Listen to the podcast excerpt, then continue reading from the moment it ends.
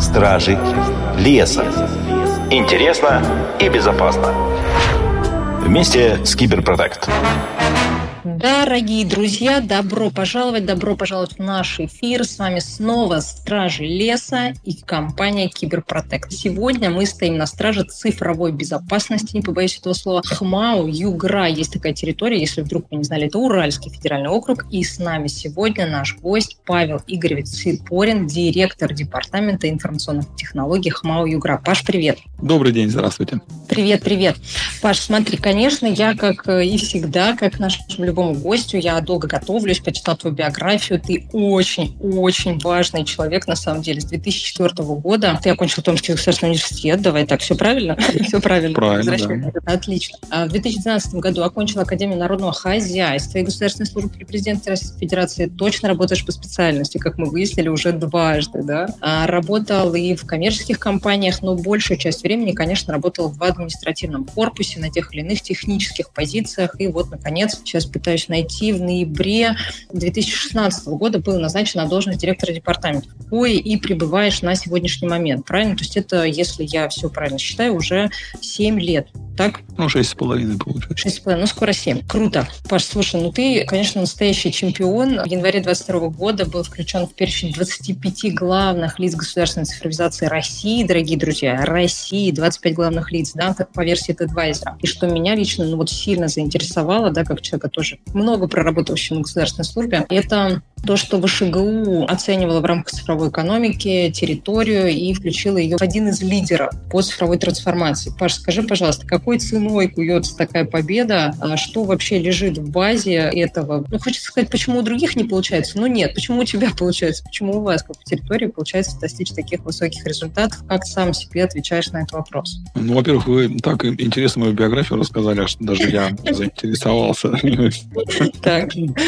Что это такое интересно я сделал, что везде попал. Ну, на самом деле, получается, это у всех регионов. Все uh-huh. стараются. Не знаю, может быть, мы чуточку больше стараемся. Но при обсуждении с другими субъектами, с другими моими коллегами, директорами департаментов IT регионов, мы как бы разговариваем, мы видим, что идем-то мы все в одинаковых направлениях. Uh-huh. Стоят задачи, разработаны стратегии цифровой трансформации. Мы в свое время тоже по поручению Минцифры для себя разработали. И ключевые направления, такие как здравоохранение, образование, госуправление, развиваем в направлениях нужных для жителей. То есть мы ставим перед собой главную цель, то, чтобы это было нужно и востребовано практически каждому жителю uh-huh. Ханты-Мансийского округа. Если говорить про отрасль образования, то мы практически в ежедневном режиме мониторим, собственно, а какими сервисами пользуются или по какой-то причине не пользуются, например, наши жители. Если uh-huh. не пользуются, то мы начинаем выяснять, почему это. То есть мы не ставим цель просто внедрить систему, а ставим цель именно, чтобы эта система какая-то была или какой-то сервис цифровой был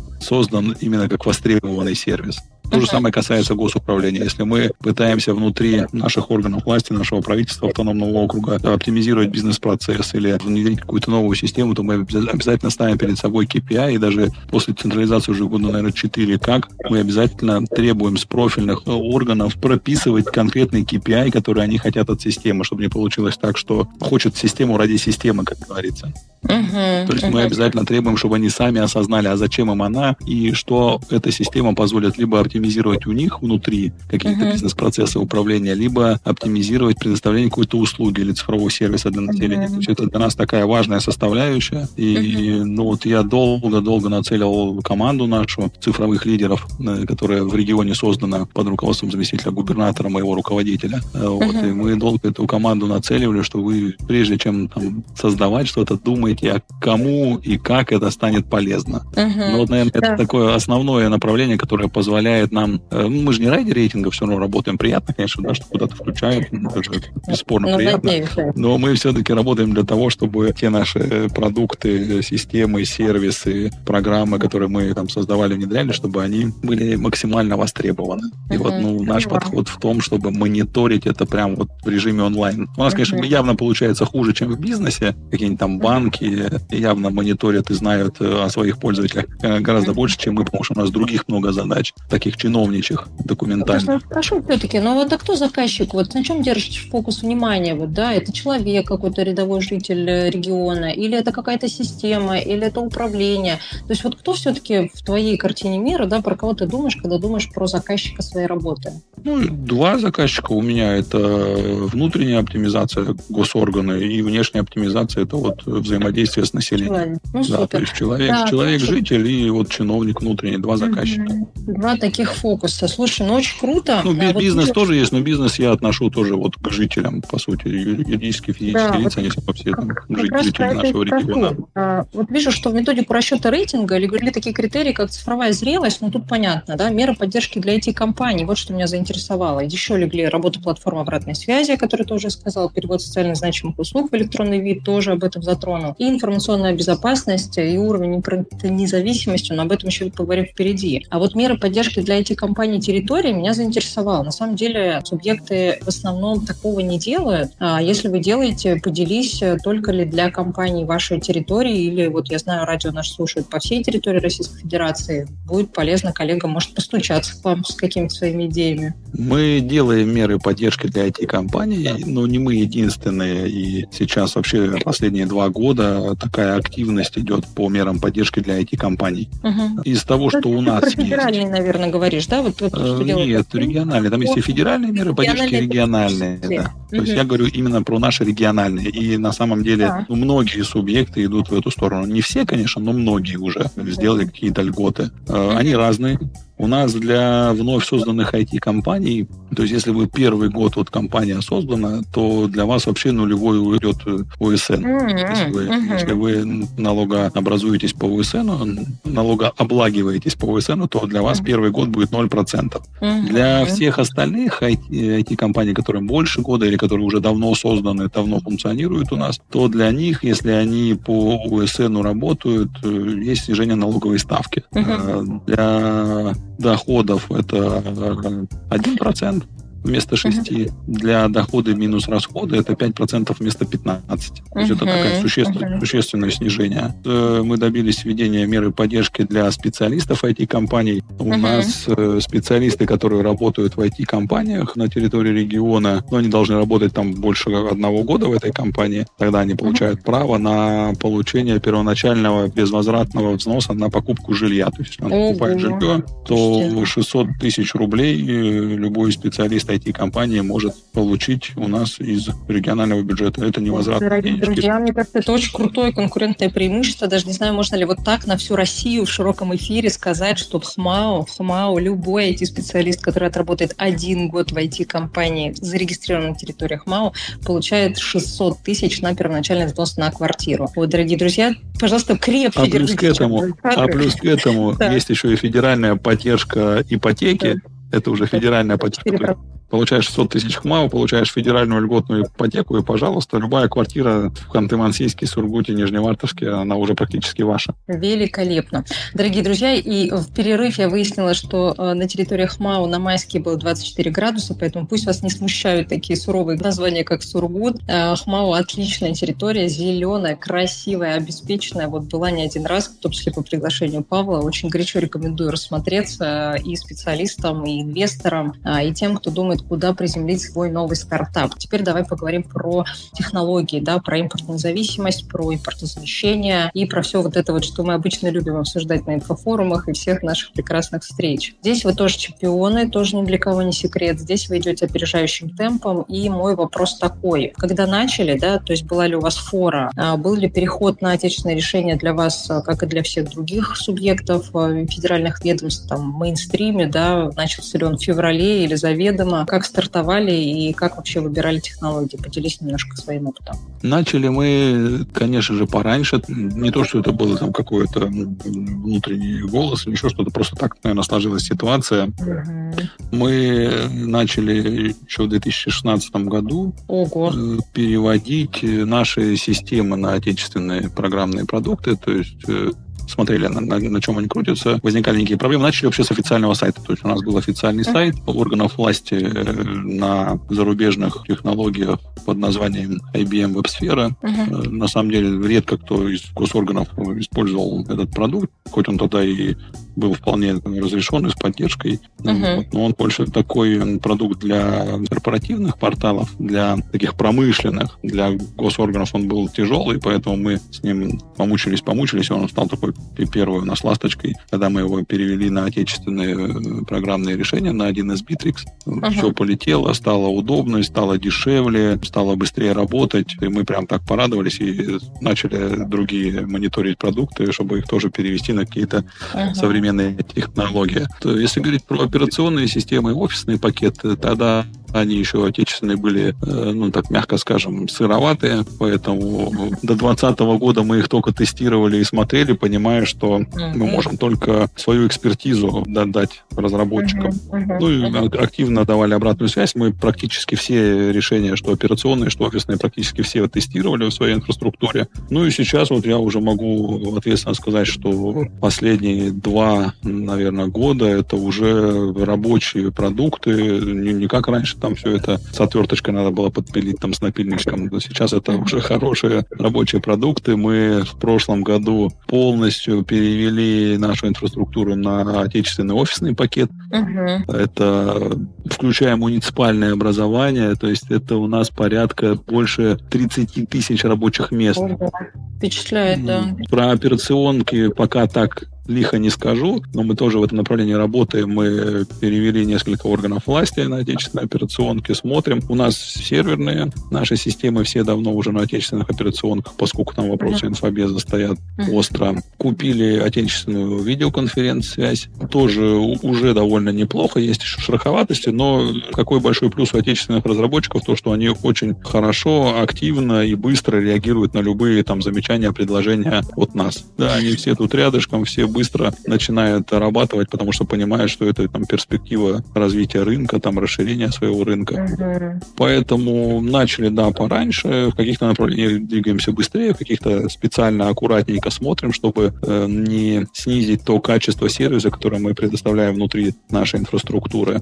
Понимать, uh-huh. что это тоже важно для принятия управленческих решений. Uh-huh. Да, круто. Знаю, да, что вы много работаете с отечественными решениями, да, в частности, и с нами работаете. Очень вижу профессиональную команду, которая и тестирует, и дальше раскатывает. И это, знаешь, такая и классная новость, и одновременно ну, грустная, да, когда звезда есть восходящая, а есть заходящая. То есть, а, а что впереди? И вот э, всегда вопрос такой задаю, особенно большим держателям рынка, а ты точно там в лице твоем, я, конечно, его задаю все территории. Вот вы такие уже чемпионы, такие уже со всех сторон молодцы. Есть ли еще тогда здесь что-то поделать? Или если в этом рынок, да, мой вопрос про деньги и про то, какой у отечественных разработчиков еще есть коммитмент там в вашем лице, например, да, будет ли это еще растущий рынок, или мы уже, условно говоря, на каком-то плато, и мы теперь только поддерживаем этот уровень, а вот, и вот этого взрывного роста, который мы видим а, с середины прошлого года и весь начало этого года, уже к нам там как разработчикам не ждать. Как твой прогноз здесь, да, рынок-то еще есть, есть что поделать, переделать, подделать, или только поддерживаем?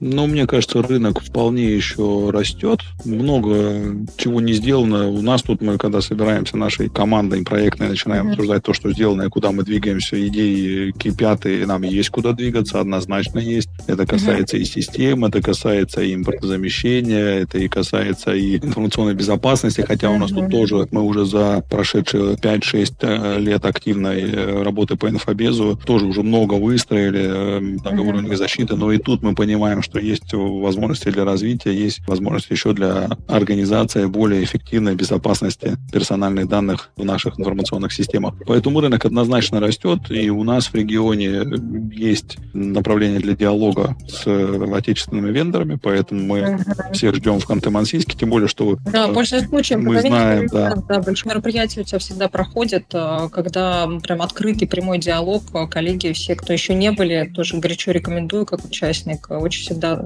интересный и богатый результат. 6-7 июня. Июня, вот тем более Международный IT-форум. Да, так рядом.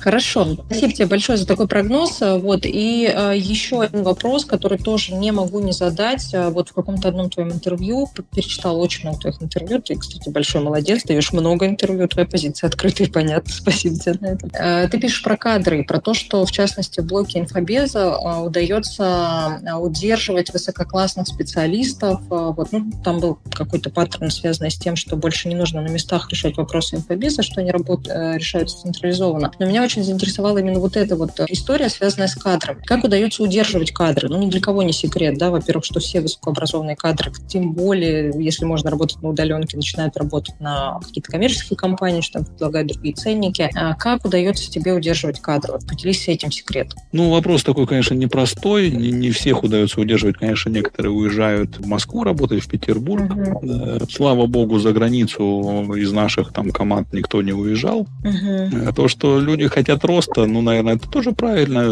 Надо к этому относиться да. лояльно, да, философски, потому что на самом деле, если смотреть в масштабах всей страны, то правильно, что человек ему становится тесно в Ханты-Мансийске. Хорошо ну, посеет, развивает нашу страну в Москве, лишь бы этот в масштабах страны дал, дало больше эффект. Но в целом команда э, такая, вот костяк команды, он есть, он э, работает здесь, и у айтишников не всегда даже это вопрос зарплаты, не всегда. Он, конечно, тоже важен, но для многих он стоит не на первом месте. Среда обитания, да, Ханты-Мансийск прекрасный город э, с прекрасной природой, с прекрасной экологией, с интересными, добрыми людьми, поэтому, как у нас есть такое выражение, что кто приехал в Югру, он сразу там влюбляется и в Югру, и в Россию, и остается. И все, кто здесь приезжие, они все приехали на самом деле на неделю, на две, живут уже, как я, по 15-20 лет здесь. Да, да, классно, что есть такая команда, да, и классно, что к ней тоже можно присмотреться. Да. Это не все. А второе, это интересные проекты. То есть те интересные проекты, которые мы даем нашим айтишникам, они влияют на их решение.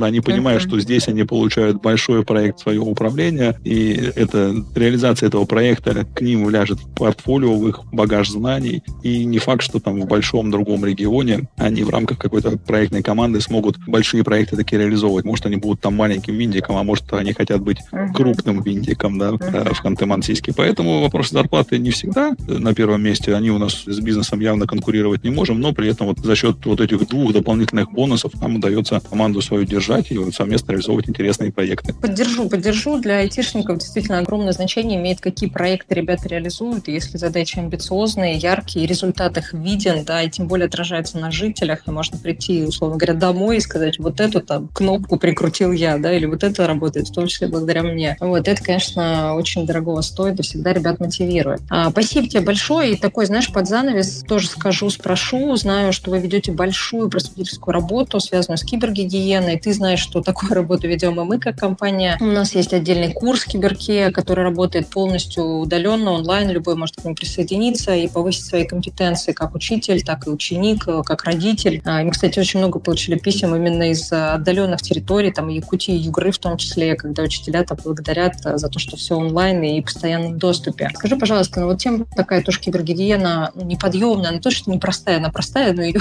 полоть и полоть эту грядку, условно говоря. Какой у тебя план на этот год, на 2023 год, с точки зрения просвещения широких слоев населения, с точки зрения э, ну, вообще повышения вот этой уровня цифровой грамотности, вот что для тебя будет классным результатом под конец 2023 года? Для нас это вообще такая задача постоянная. Мы занимаемся ей уже даже не знаю сколько лет, начиная э, с момента вообще становления, наверное, информатизации э, в регионе. Угу. Мы население стараемся обучать цифровым компетенциям, ну тогда это еще там IT-компетенции uh-huh. назывались, многие годы. Это дает тоже достаточно хороший эффект, потому что когда мы выводим новый сервис, уже у нас люди как бы хотя бы не пугаются его подготовленные. Вот. Э, кибергигиена тоже тема интересная. Э, мы с родителями частенько проводим конференции по информационной безопасности детей в сети интернет. Мы даже для детей с 1 по 7 класс раздаем лицензии на программу для смартфонов, планшетов, которая позволяет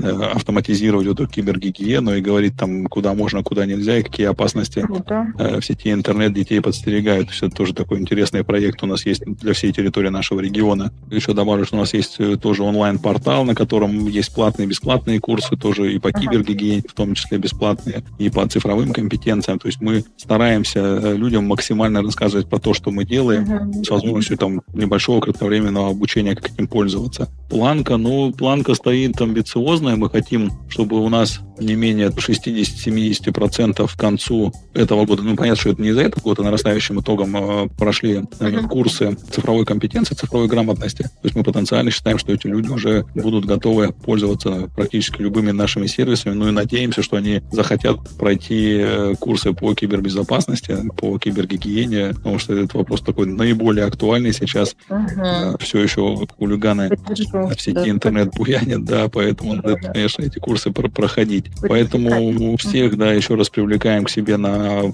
образовательный портал и, собственно, проходить эти курсы. Лишним это точно не будет. Много времени не займет, а лишним точно не будет. Да, до тех пор, пока человек продолжает э, быть самой уязвимой частью системы, кибергигиена, да, цифровая гигиена будет продолжать оставаться актуальной. Ну что, а задача у тебя амбициозная. Я хочу тебе пожелать удачи. Хочу тебя поблагодарить от всей души, что нашел время в своем плотном графике. А, дорогие друзья, с вами был директор департамента информационных технологий ХМАУ Югры Павел Игоревич Цепорин и, конечно же, я, Бочарова Елена, исполнительный директор компании Киберпротект. Дорогие друзья, проверьте, что у вас есть качественный бэкап и что он от компании Киберпротект. До новых встреч, Паша. Спасибо тебе большое, большого успеха твоему делу. Стражи леса. Интересно и безопасно. Вместе с Киберпротект.